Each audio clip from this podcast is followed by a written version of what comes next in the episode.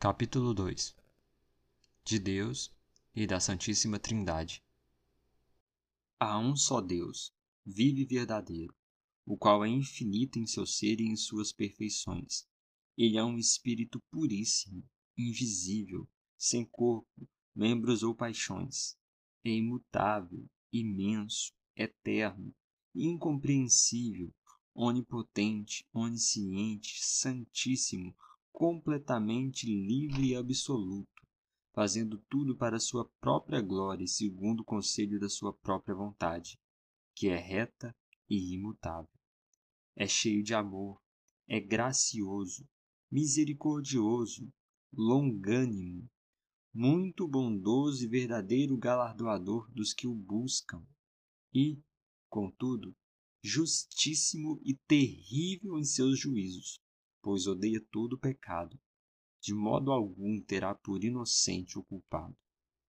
Deus tem em si mesmo e de si mesmo toda a vida, glória, bondade e bem-aventurança. Ele é todo suficiente em si e para si, pois não precisa das criaturas que trouxe à existência. Não deriva delas glória alguma, mas somente manifesta a sua glória nelas, por elas, para elas e sobre elas. Ele é a única origem de todo ser. Dele, por ele e para ele são todas as coisas. E sobre elas tem ele soberano domínio para fazer com elas, para elas e sobre elas tudo quanto quiser. Todas as coisas estão patentes e manifestas diante dele. O seu saber é infinito, infalível independente da criatura, de sorte que para ele nada é contingente ou incerto. Ele é santíssimo em todos os seus conselhos, e em todas as suas obras, e em todos os seus preceitos. Da parte dos anjos, dos homens e de qualquer outra criatura lhe são devidos todo culto, todo serviço, toda obediência, que ele houver por bem requerer deles.